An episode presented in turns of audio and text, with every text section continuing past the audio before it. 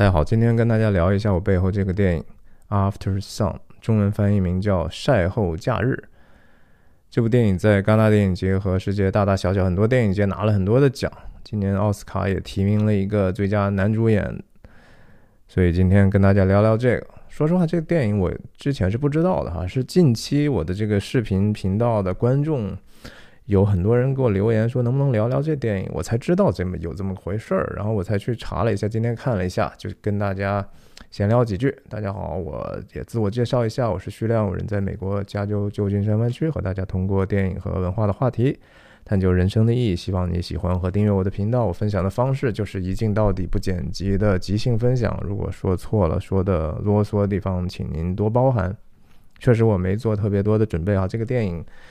呃，我相信他为什么获得这么多赞誉是有一定的道理的哈。这个导演叫 Charlotte Wells，是 NYU 著名的电影，纽约大学的电影学电影毕业的，然后也确实可能是挺有才华的。这也是他的处女作吧。然后处女作拍成这样，然后仍能能够不管你喜不喜欢这个故事吧。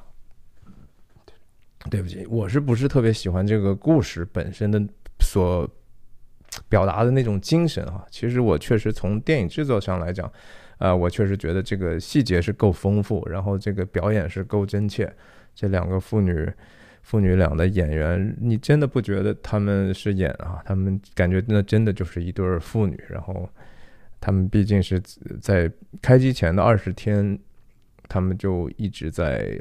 朝夕相处啊，这样建立一个默契感。然后这小女生选的可能也是特别难，八百人里头选了这么一号。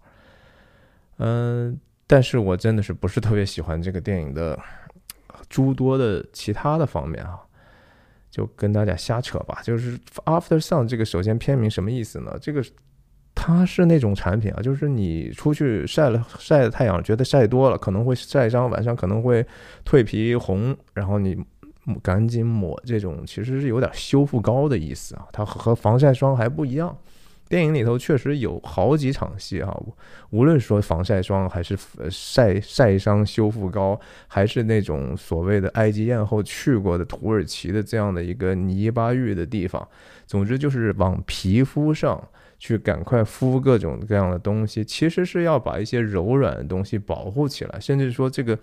遭到遭到的伤害是因为外界一些非常炽热热烈的东西呃所所影响的，和这个电影我不知道有什么关系，因为其实他爸爸和他的爱并没有那么炽热哈，即使是说从父女的这种情感来讲，也是蛮淡然的，蛮淡然的原因当然是因为他这个爸爸首先并不是一个特别。呃，热烈的一个男人啊，他是实际上其实是有一点点软弱的，可能也处在一个人生不是特别理想的一个阶段，可能也一事无成。因为在影片里头讲过，他想开小餐馆也没成，干这干那都其实没有太多的计划，也比较潦倒啊。他属于甚至说精神是很显然是有一点点抑郁的，非常的敏感。啊，就是这个，我我是觉得这个电影有一个很大的问题，就是按道理这个电影我们看完之后，我知道这个电影是视角，按道理是这个从小女生或者是小女生长大之后的这个大女，这个女人哈，Sophie 的视角出来的，但是其实有大量的影片的镜头。实际上是上帝视角，甚至有很多的角度是完完全全站在他爸爸的角度上。比如说，他爸爸在观看这个他们在出去玩的这些录影带，这种用迷你 DV 拍出来的这些素材。当然，这些素材本身是这个电影里头的重要的一些组成部分，哈。是是，其实我开开始还在想说，哦，这是原来是关于拍摄者和被拍摄者，或者观看者和被拍观看者，还有一定的这样的一个对应的关系，可能也有一些隐喻，因为镜头的审视之下，特别是这个爸爸哈，暴露了很多他自己的软弱和脆弱，甚至说不堪吧。然后他爸爸本身对这些是自己内心真相的流露，也觉得非常的惭愧，有时候非常痛苦，失失声痛哭。呃，但是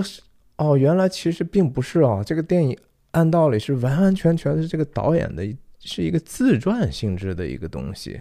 他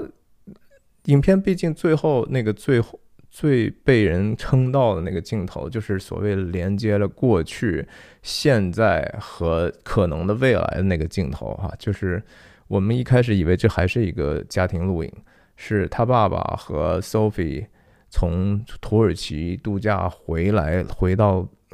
可能英国的某处，在两人在机场还是什么地方分别的时候，然后。影片定格是 goodbye 哈，goodbye 这个词也是让我觉得说这这个父亲肯定是后来很快就死了。关于他的死亡，我们等会儿再说。而是说，呃，一定格之后 goodbye，然后影镜头就往往往右 pan 哈，pan 到啊，原来这是一个平板电视，是一个现代的 setting，然后 pan 到这个观看这个家庭录影的成年 Sophie。然后继续往右判，判的就又接了一个特效的场景，这是当时，呃，父女分别时候的那样的一个叫 liminal 的一个地方。然后他爸爸推开一扇门之后，里头黑灯瞎火场面的那个带强强闪光的那个地方，也是影片多处多次出现的一个令人觉得有一点点神秘的呃一个场景。当然这么讲，可能你没有看过电影，你肯定是不了解的哈。当然你没看过，我也不鼓励你看。如果看过的话，大家知道我是什么。我相信很多人是非常喜欢这个电影，主要是因为它非常的细腻，细节非常的多。嗯，跟没看过的也简单交代一下吧。就是说，十一岁的 Sophie 和马上要过三十一岁的他的爸爸，嗯。来到了土耳其的一个平价的度假村里头，度过了一段时间。在这个地方，他们吃饭，他们认识或者是和陌生人的一些交往，他们的交谈，他们甚至关于在室内的这种如何安排床位、睡觉，然后洗澡，呃，在海滩，然后一日游啊等等，就是一些类似于白描的这样的一个东西。呃，当然里头也有一些，特别是这个小女生啊，关于这个可能有一点点呃，在性方面的觉醒啊，看到甚至和一个小男生叫 Michael 的这样的一个初吻啊等等的。呃，影片我觉得摄影其实蛮一般的哈，我不是特别喜欢他的摄影风格，我其实倒觉得他的这个题材和想要表达的东西，也许在。一开始，特别是看前半部，我是说这个其实手提拍不是更好吗？但是他拍的是中规中矩的，甚至很多呃滑轨镜头，我还觉得挺没有必要的，和那样的一个题材还挺不是特别搭吧。然后那个黑灯瞎火场面当然是说非常的重要的，里头一共有那么几个人物，其实是呃十一岁的 Sophie 和三十一岁。的 Sophie，然后三十一岁的父亲和不知道什么年代的父亲，甚至可能就是永远停留在三十一岁的父亲，啊，这样的一个，你好像感觉是这个 Sophie 在寻找他爸爸，有时候在观看他爸爸，然后特别莫名其妙或者说非常有深意的一个场景是说，Sophie 成年的 Sophie 在他爸爸起起舞之后，那是在度假村真实的起舞的场景里头，马上。蒙太奇到这个黑灯瞎火场面的跳舞场面，然后成年的 Sophie 在跟他爸爸大声喊叫，感觉他对他父亲是有非常多的怨恨，或者想说用要用强烈的方法去表达的一些话。我的理论当然说，首先他爸爸肯定是自杀了，因为他的抑郁症其实没有办法，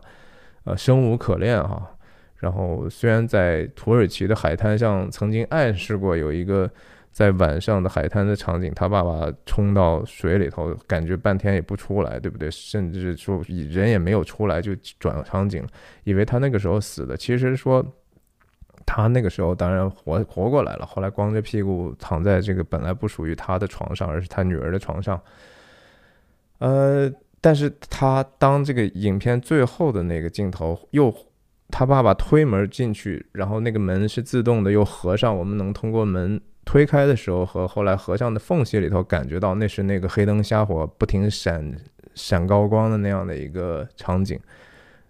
然后他爸爸又进入那样的世界了。当然，我们也可以说，Sophie 在那个时候以后再也没有见过他爸爸，对不对？否则的话，为什么 Sophie 要在他三十一岁的生日的时候拿出来这个看？难道没有以后的更多的影像或者哪怕照片或者其他的东西，可以让他在三十一岁？呃，去怀怀怀念自己的父亲吗？嗯，如果他父亲还活着的话，他难道不可以去打电话或者去用其他的方式跟他沟通吗？我相信，就是因为没有其他的方式沟通了，甚至说他和他爸爸的关系可能也就是在那个时候就完全完完全全之后就没有了。所以这是我的理论哈，again 不一定是对的。呃，他爸爸的这个抑郁，我相信也多多少少影响了 Sophie 的这个。呃，成年的生活哈，呃，也许哈，我觉得 Sophie 三十一岁的 Sophie 有一个同性的伴侣，对吧？他们养了一个孩子，收养的孩子肯定是收养的，对吧？我不知道啊。那我听到孩子哭，但是好像这两个女人都没有去照顾这个孩子，然后，呃这是我我觉得挺神秘的地方哈。呃，那这个导演他自己说，这个东西就是一个比较自传性质的东西啊，他他对他自己爸爸的很多回忆都放进去了，而且这个导演本身，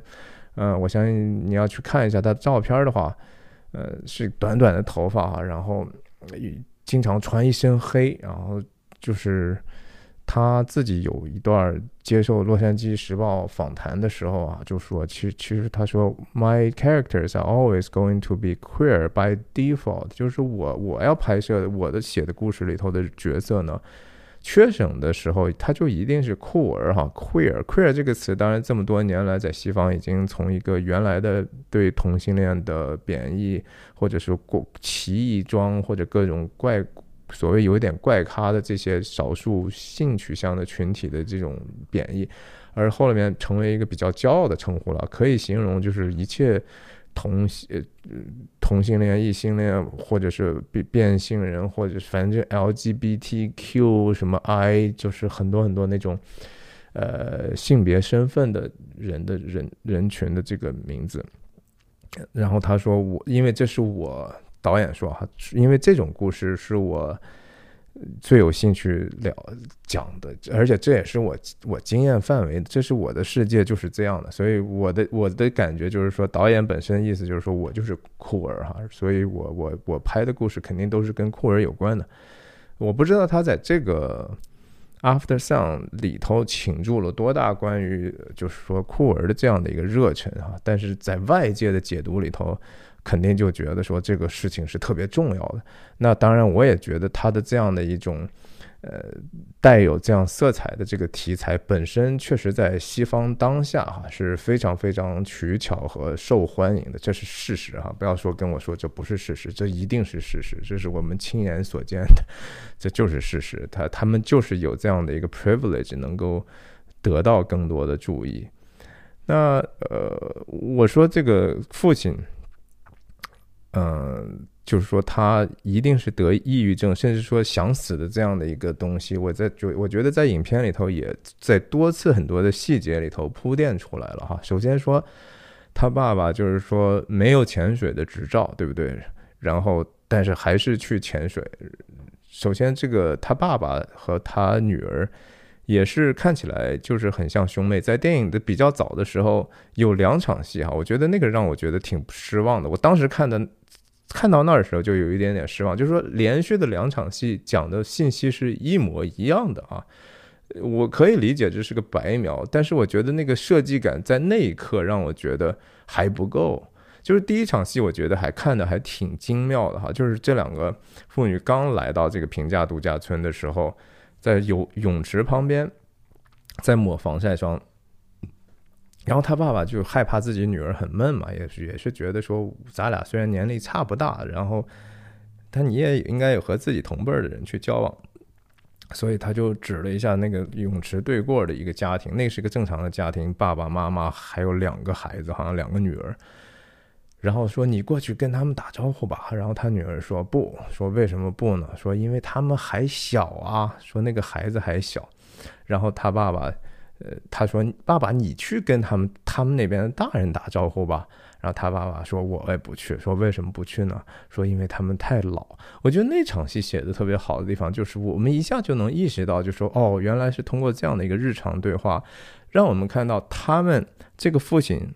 呃，叫什么 Colors column column 生 Sophie 的时候太年轻了哈，以至于这俩父女年纪年纪年代差非常的小。”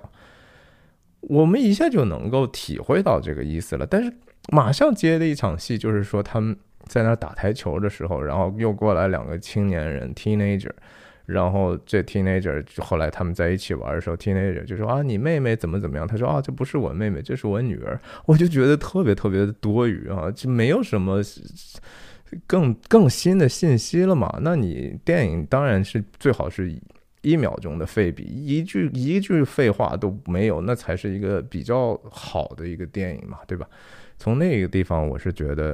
呃，还这个电影还不够洗练，就是说，它它有很多设计感，但是不是每场戏都是有非常深刻的寓意。和和精妙的剧本的写作的，我相信很多的东西是现场的即兴的表演之后，然后让大家觉得说，或者导演自己觉得说，嗯，这东西我觉得特别的真真诚，然后这东西也特别可信，所以他留下了。但是呀，不是一个设计感极强的。你想他爸爸这个还有其他很多迹象是说想自杀的哈，比如说他站在这个阳台的这个。光的脚就就站在非常危险的地方，就是表表现了他父亲一方面是说比较不负责任啊，就是年轻人嘛，三三十一岁嘛，刚准备要过生日，然后又那个有一次洗一个洗洗洗澡的镜头，就是用湿毛巾搭在脸上那个特写，然后我们看到底下那个男人在喘气，把那个湿毛巾。呃，用呼吸一推一吸的，那就是一个自我窒息，或者说意向上就是对生命没有什么盼望的，呼吸不上来的，快要被淹没的，然后再加上他潜潜艇啊什么，再加上之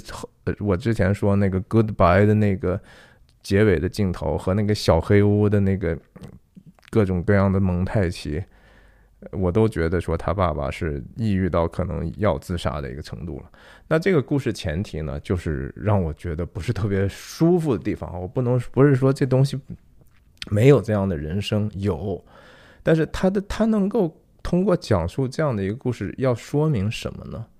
那我们看到的就是说角色的这种变化或者人物弧光来讲，就是说这个十一岁的小女生从原来开始的时候。对 Michael 这样的傻傻的男生，多多少少还可以接受啊。我们调不算不上调情，甚至很天真的这种初吻，对不对？然后最后到了，其实没有什么人物弧光啊，就是说在在度假村里头，其实他没有太多的变化。但是到了他三十一岁生日的时候，我们看到他的光景就是啊，生活还算中产，但是是一个。比较特殊的家庭啊，我也不是说有多么不好，而是说比较特殊的家庭。然后他的精神状态并不是特别的理想，我感觉，因为他起床的时候，他那个伴侣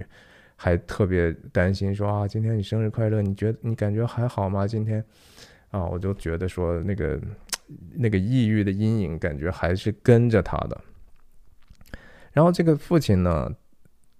有带了很多书哈，这个电影里都出现过很多次读书的这种镜头。那其中有一个镜头，我我还印象蛮深的，是一个蛮长的镜头，而且是一个定机位的一个镜头。这个定定下来的这个机位本身呢，还在变焦哈，它是拍着一个非常老旧的电视，一看就是那种曲面的这种球面的电视。然后这个电视的反光，我们能看到在阳台上在活动搭衣服的这个父亲。然后这个电视一开始亮着的时候，是接着是那个迷你 DV 的信号，也就是说基本上是非常少的延迟的一个实时的拍手持 DV 的人拍到的东西。然后在画面的左方，我记得放了几本书，一本是太极啊，他爸爸在电影里头也多次打太极哈。打太极表明着就是他追求的一种心灵上的释放，或者是说对自己的抑郁的一种呃病急乱投医的一种求索，是吧？因为说实话，这是我的偏见，我相信。但是我我所在生活中见过的，愿意学太极的非华人，不是我们这样肤色的东亚的人种，都是 loser 啊，无一例外啊，都是怪人，都是我觉得他们都活得挺挺糟糕的哈。然后对太极特别有兴趣，我不是说太极不好啊，但是我就是说这些人，当他们身边可能。找实在找不到能够帮助自己的东西，他才去一个遥远的文化去寻求嘛。那其实他那个光景本身已经不太好了。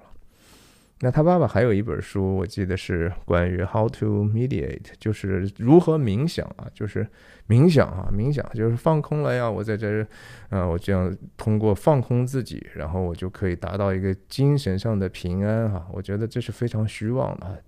我真的不觉得这那个东西有用。啊，again，这是我个人的偏见。那还有一本是诗、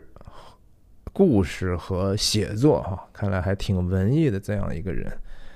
啊，总之就是这是那个镜头里呢，我不知道为什么要变焦啊，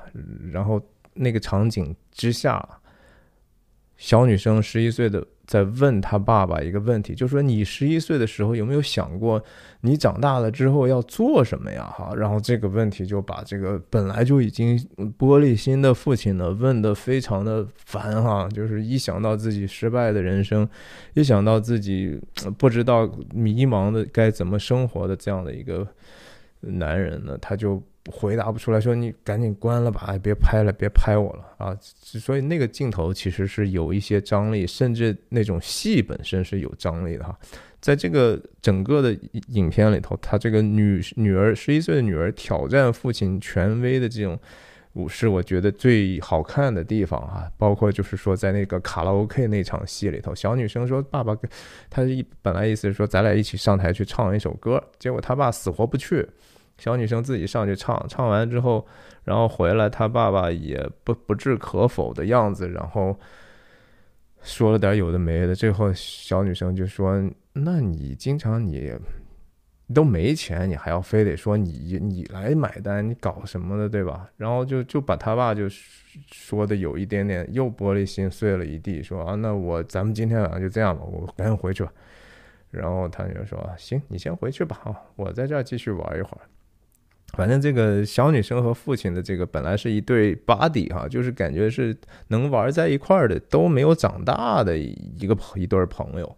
那有时候甚至说这个女儿比爸爸还成熟，比如说还知道跟旅游团的人大家，哎，我爸过生日啊，等会儿唱生日歌什么的，对吧？然后这种啊，你先回去吧，我再我我再过过一会儿才回去吧。就是处处显得，就是说这爸爸实在是非常非常的，其实特别弱智的哈，就是在父亲这方面，parenting 方面，呃，跟他爸爸跟他聊天的时候，也也都是其实说的那种话，呃，其实是特别糊涂的哈，或者说那是一种一厢情愿的 wishful thinking 哈。他比如说说啊，女儿啊，你要记得哈，长大之后呢，比如说你有一天啊，不管是你遇到什么男孩子，你在什么样的地方哈。你你有什么事儿？你你咳什么药哈？你你都有可能做，which is OK 哈，都其实也也都还行，我我也都干过哈，这些事情我我都经历过，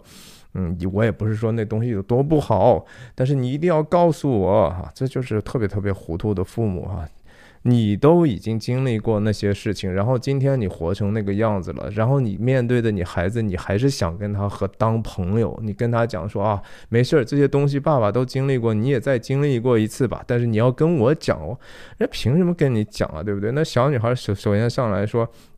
啊，这这事我不会干的。他爸爸说啊，没事你就是干了也也没事儿哈。但是你要记得告我。就这样反反复复几次对话之后，最后一次说，反正不管发生什么，你只要跟我讲，坦诚的跟我讲就好了。然后这女生沉默，然后那场戏结束。我倒觉得那场戏非常好啊，那那个。小女生怎么可能说我给你这样的承诺呢？那纯粹的妄想。孩子绝无可能在长大之后跟你分享他自己的私人的生活，他自己的这些个个人的趣味，没有必要，对不对？真的没有必要。你所有的那些家长想的说啊，你。呃，什么话你都要都不要瞒着我，怎么可能呢？那是成人之间，你你能要求就说你的朋友说，哎，你你咱俩是最好的朋友，所以你什么事都不能瞒我，行不行啊？配偶之间你能不能要求呢？都不一定啊。你希望是，但是你能真正让他真的做到吗？那都是一种非常幼稚的这种想法。就是说，他这不父亲呢，真的是，呃。我不知道为什么奥斯卡特别喜欢这个男人的表演啊，这个我我我他是因为演的很很丰富嘛？我不不觉得说那个那样的东西需要特别的努力去演，因为全世界呃特别西方啊这样的人比比皆是，呃到处都是这样的人。非常的普遍，我就觉得表演起来应该不是特别有难度。我倒觉得他那个表演里头最让我印象深刻的，不是他的那个，是有一个镜头，那也是我觉得这个电影里头非常出色的一个镜头，就是他爸爸这个这个父亲，肯肯定是那一次在海边多多少少喝了喝喝了一点酒，然后呃把他女儿也丢下，他女儿也迷路了，然后他自己趴在墙上。床上睡醒之后的那个镜头，对不起，那是一个背影啊。这镜头给我们看的就是一背影，那背影呢，就是他把头低的非常的低，我们从后面几乎看不到他的头部，但是我们能听到他的哽咽和哭泣啊，那纯粹是 sobbing 啊，那真的是哭的还挺伤心的。然后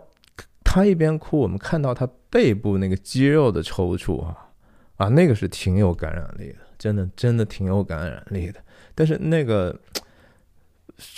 也算，当然也算表表演了哈。但是我觉得更大的功劳应该是给导演啊，给导演，导演能想到用这样的一种方式去表达，我觉得比看一个男人呃正脸哭。要 powerful 的多哈，这也是我相信从这个女儿的角度来看，也许那是他当时对，那是他对自己父亲的一个记忆，就是他爸也不可能当着他的面流泪嘛，他可能偷偷的看到这样的一幕，我要那个也 make sense，反正反正那个镜头给人给我让我想起来那种米开朗基罗的那些画的很多的油画，哪怕是说。呃，在西斯廷教堂那些东西哈，真的很像。首先，那个男人的体态也是，呃，你不能说是那种非常好像健身房那种身体，但是也也是一个非常优美的一个背部，然后不完美，但是非常的人啊，就是一个男人的那个样子。然后一个体魄其实很很强大、强壮的一个，但是非常虚，内心非常虚弱的一个男人。然后那样的一种反差。我很喜欢那个长镜头。嗯，再说说这个，再说说这个，还是父亲的问题吧。就是说，呃，在影片结束的时候，当然，女儿说了，说我们不就不能一直住下去吗？对吧？他爸想到就是我们旅旅行度假快结束了，小孩嘛，当然就觉得说啊。这有什么？咱们就住下去就完了嘛。呃，他爸爸就说：“啊，当然这样不行了哈，很实际的东西。”然后来了一个照相的，对吧？来了一个照相，说多少钱？五万里拉。哎，他爸这个钱就愿意花。他爸其实真没多少钱，但是在在影片里头，他爸还花巨资买了一个什么呢？就是地毯嘛，对吧？四百八十英镑吧，折合，挺贵的一个地毯。然后他爸就说说啊，你看，跟女儿说，这个每一个地毯里头都有一个独特的故事啊，再一次表现了他这个文艺中青年吧，还是三十一岁嘛，文艺青年的这样的一个愿望啊，没多少钱，口袋里头钱连吃饭买单都很羞涩的时候，愿意花这个钱啊，你四百八十英镑怎么着也能吃好多顿呢，吃好多顿好的呢啊，不，人家就是。买了这个地毯了啊，然后自己买完地毯，还有一次还一个人在那个卖地毯的商店里头若有所思哈，不知道他思想那个地毯里头的独特故事到底和自己的人生哈是不是可能顾影自怜了一下？那他女儿当然也是把这个东西当成传家至宝了哈，最后踩在脚底下。就是我觉得地毯本身给人一种就是说未老先衰的感觉啊，就是地毯虽然说你还没有用过，但是它摆在那儿的时候，你就已经觉得它其实还上面蛮多灰尘的，这是我心理上对地毯的一个印象，就是我总觉得地毯不干净，我总觉得那个东西就是非常陈旧，不管是新的还是旧的。那这个未老先衰的感感觉呢，也是比较符合我对这个这个父亲形象的这样的一个认知的哈。所以我觉得他的问题就是，他他们父父女之间，你说有真正特别有意义的交往吗？我觉得不多啊。就是说那样的和孩子的这种在一起的时光啊，我我自己也有孩子哈，我也有女儿我。然后我我我确实不觉得说那个电影里头那种父女的这种相处，对我来讲有任何的和我自己能够切肤的切肤之痛，或者能够联想起来我特别深内心深处的一些很强烈的感情的，没有啊。我当我们去家里头去看我们过去呃拍下来的很多的。video 哈视频，因为这个时代不一样了嘛，我们真的是不手机的如此便利，我们确实拍了非常非常多的视频。然后我们再看几年前、五年前，甚至六年前、四年前，我们看很多事情，如果不看的话，也确实不会记得。然后看的时候，我们我们全家都会哈哈大笑哈。我相信这个这种这种所谓的天伦之乐是非常大家都都了解的。然后也没有什么特别的，这些视频对我们的意义特别的重大，但是对别人好可能就毫无意义，甚至是说非常无聊的。就再一次证明那句话的正确哈，就是幸福总是相似的哈，而不幸就各各有各的不不幸哈。就是呃，我也确实是觉得我我相信这个电影表达出来那种。其实挺伤感的哈，甚至说非常悲哀的一一一一些感情，他那个情绪是是非常非常悲哀的，连那个演这个电影的小女孩，那演员都经常在片场就是说哈，说那个 Charlotte Charlotte 导演，你赶快再去回回去拍你的悲伤的电影吧，就是那小孩。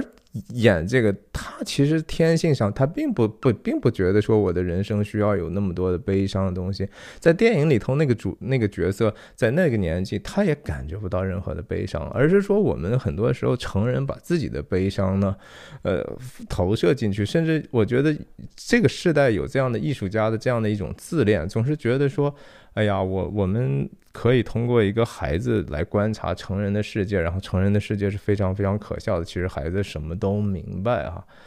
我觉得这些都都不是真的。所以这是我，我我我当然主要反对的是说这个父亲的形象，呃，你描述一个软弱的父亲的形象，真的有那么大的启示吗？对我对对对您来说，我不知道您看看到了得到了一些什么东西啊？您是？更了解这个世界和了解自己了吗？还是说得到了很多的激励或者是安慰？哈，我是觉得这个东西看了之后，我还心情被被感染的有一点点不爽了，不太爽。看完之后不是特别的 舒服，觉得啊，所以你说为什么这个在黑灯瞎火场面里头，成年的 Sophie 要冲着他爸爸喊呢？难道是说，就说你为什么是个胆小鬼？你为什么要寻死？就是说我我难道我们在那那个度假村里头那些日子就不值得你去纪念吗？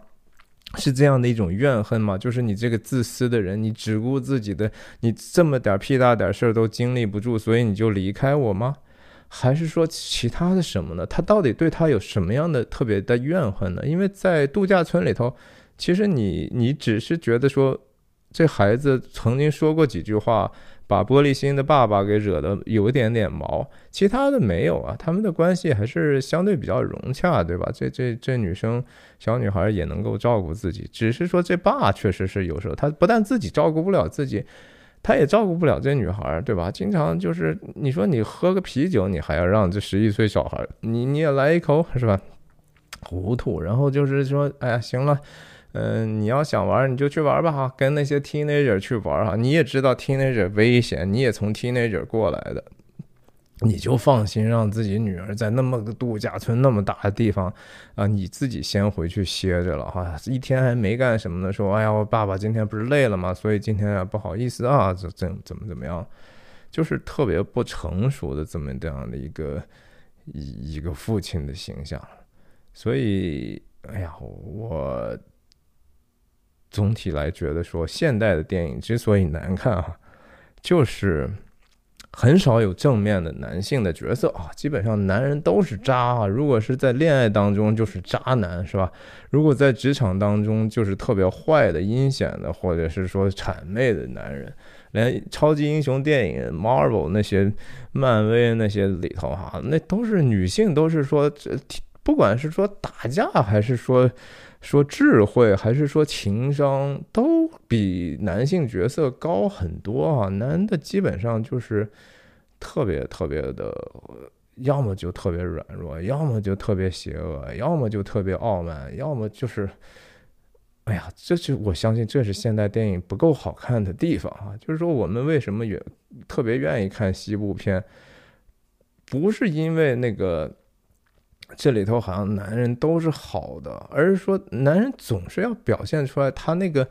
像个男人样子的一些地方吧。现在就是说几乎这些东西特别的少，嗯，然后，然后你看到就说这个对女儿的影响，我也不知道这个是真的是这样的父亲比较容易产生这样的女儿。他成年之后的成年之后的生活状态是是是是因为他心里头觉得是说都是你因为你这个父亲的缺席，所以我今天过上这样的生活呢？还是说啊，其实我今天特别好，就是你你你就早早的死得远远的就好了呢？不知道啊，反正就是这就是现在的呃西方非常特别是有文化的人愿意追捧的一个东西。这东西在有，我看我也有友邻哈说啊，这种电影中国也拍不出来，然后拍不出来也没人看，啊，其实这样哈，这这在西方呢，这种东西也没多少人看哈，就是他的那个观众的基数还是非常非常有限的，哎，但是这些品品品评这些艺术的人呢，他们是另一群人啊，好吧，今天就分享到这儿。再见。